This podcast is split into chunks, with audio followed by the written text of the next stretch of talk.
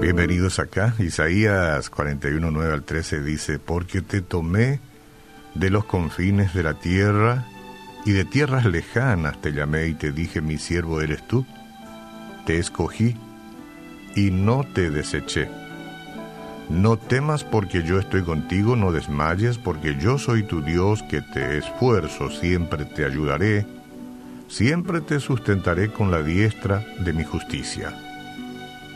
He aquí que todos los que se enojan contra ti serán avergonzados y confundidos.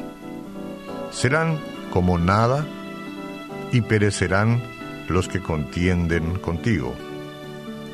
Buscarás a los que tienen contienda contigo y no lo hallarás.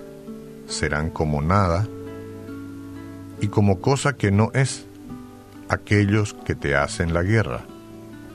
Porque yo Jehová soy tu Dios, quien te sostiene de tu mano, de tu mano derecha, y te dice, no temas, yo te ayudo. Este texto de la palabra de Dios nos puede animar porque Dios es amplio y si lo habló específicamente para su momento, lo dirigió Isaías, también somos parte de esa gran familia del Señor, por lo que si vivimos bajo su cobertura, no tenemos por qué aislarnos de esta promesa. No tenemos por qué aislarnos de esta promesa. Por eso que la recomendación es leer todo Isaías 41, cuando usted pueda, léalo eh, todo, ¿no? Anote Isaías capítulo 41 en su Biblia para meditar en toda su extensión y con frecuencia, ¿eh? con frecuencia, porque esta palabra de Dios es, como ustedes escucharon, era punzante, ¿eh? una espada de doble filo, es impresionante como cuando vamos leyendo estos versículos, nuestro corazón toma mayor firmeza, confianza. Eh, cuando uno de los miembros del pueblo de Dios busca un ancla en tiempos turbulentos como son estos, este es el pasaje correcto para el problema. Aquí Isaías escribe acerca de la fuente de la fortaleza de los cristianos. Casi casi me gustaría volverlo a leer, Y lo voy a hacer, ¿por qué no? ¿Quién nos impide? Porque te tomé de los confines de la tierra y de tierras lejanas te llamé y te dije, mi siervo eres tú, te escogí y no te deseché, no temas, porque yo estoy contigo, no desmayes, porque yo soy tu Dios, dígame ahí. Recíbalo como para usted. ¿Eh? Que Dios nos convide con esa expresión a nosotros también. Siempre te ayudaré, siempre te sustentaré con la diestra de mi justicia. En fin, después usted continuará, continuará, continuará leyéndolo. Pero ahí en el versículo 10, el Señor promete fortaleza, ayuda y protección. Además da dos órdenes, no temas y no desmayes. Entre las trampas sutiles y exitosas que tiene Satanás está el arte de la desorientación. El maligno sabe que el miedo puede ahogar la fe y se está viendo un poco esto en, gran medida en, algunos sectores.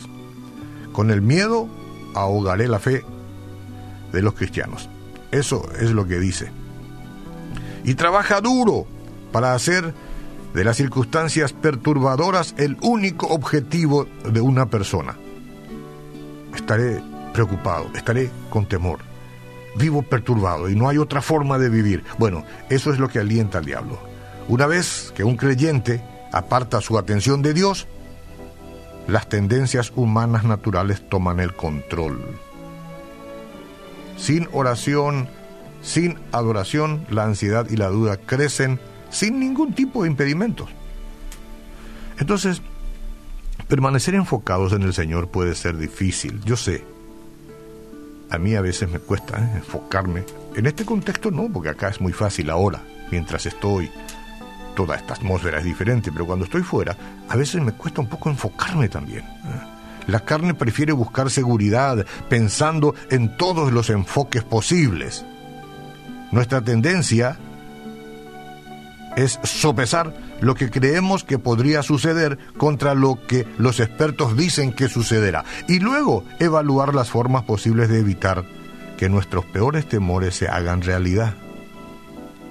En vez de volvernos más confiados, empezamos a darnos cuenta de lo impotentes que somos. Sin embargo, servimos a un Dios todopoderoso que dice siempre te ayudaré. En el versículo 10.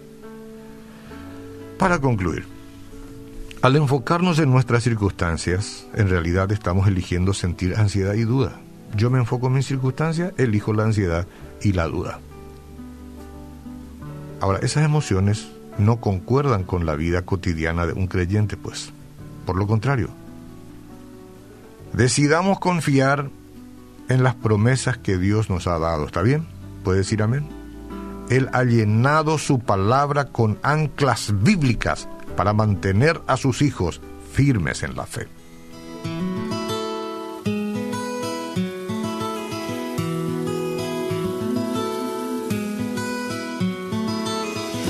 Llegaste tú se fue